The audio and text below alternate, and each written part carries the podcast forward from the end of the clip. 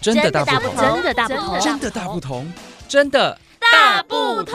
关心你的点点滴滴，掌声广播电台。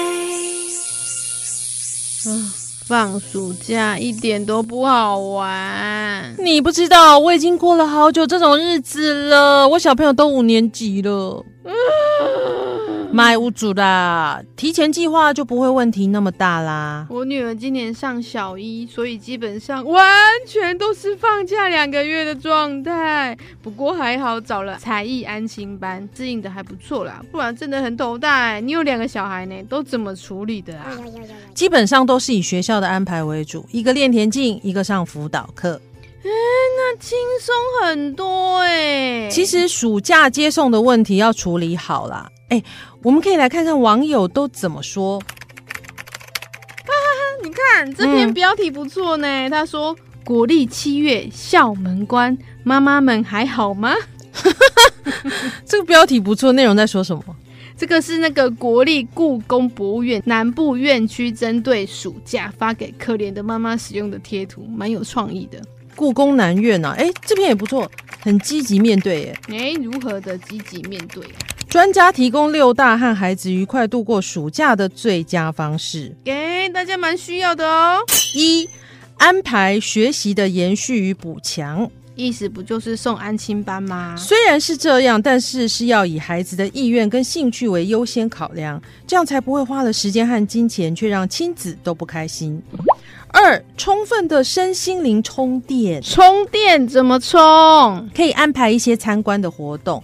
像是小旅行，让孩子多接触世界，也可以找一些优质的书籍，让孩子们静心阅读。好像有些人是会把他带去阿公阿妈家，或是外公外婆家，哈，真是不孝。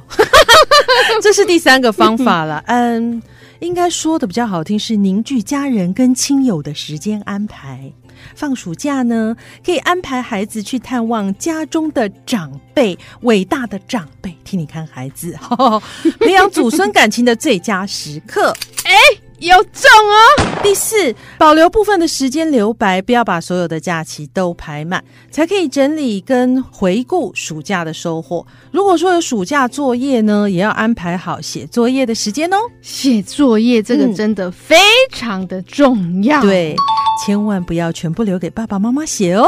哎，好对，五是叮咛孩子注意自身安全。哎，这个范围太广了吧？这个你知道，暑假很热，戏水是大家很爱做的事情。那这个戏水安全就很重要啦。像现在网络交友盛行，就不要单独跟网友见面，还要多跟孩子聊天，知道他们交朋友的情形。对了，哎，现在那个毒品很泛滥，哎，是不是也要特别注意啊？哦，这个很重要哦。这个第六点呢，就是每天要维持固定的作息，毕竟孩子还在发育。固定的作息时间是善待他们身体的第一步。这样听起来好像每一点都很重要呢。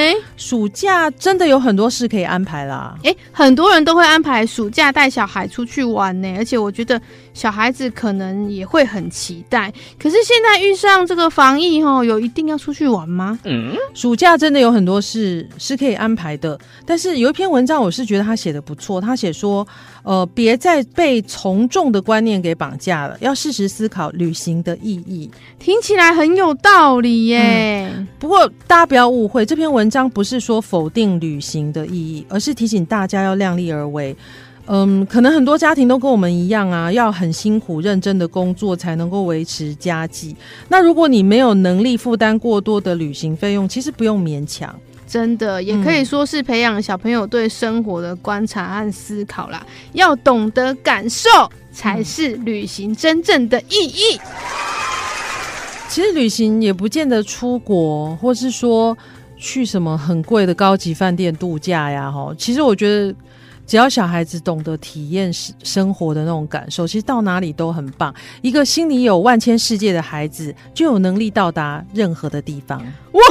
说的好啊，那不如我们去远方吃一下东西吧。嗯，用幻想的吗？因为心里有万千世界，不用真的去远方，也可以吃到异国料理。对，那我们要进入哪里的幻想世界？说才怪了，异国料理 根本不是好吗？本土的要死。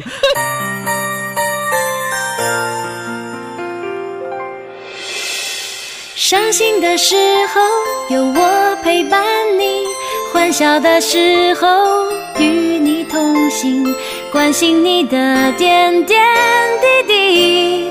正声广播电台。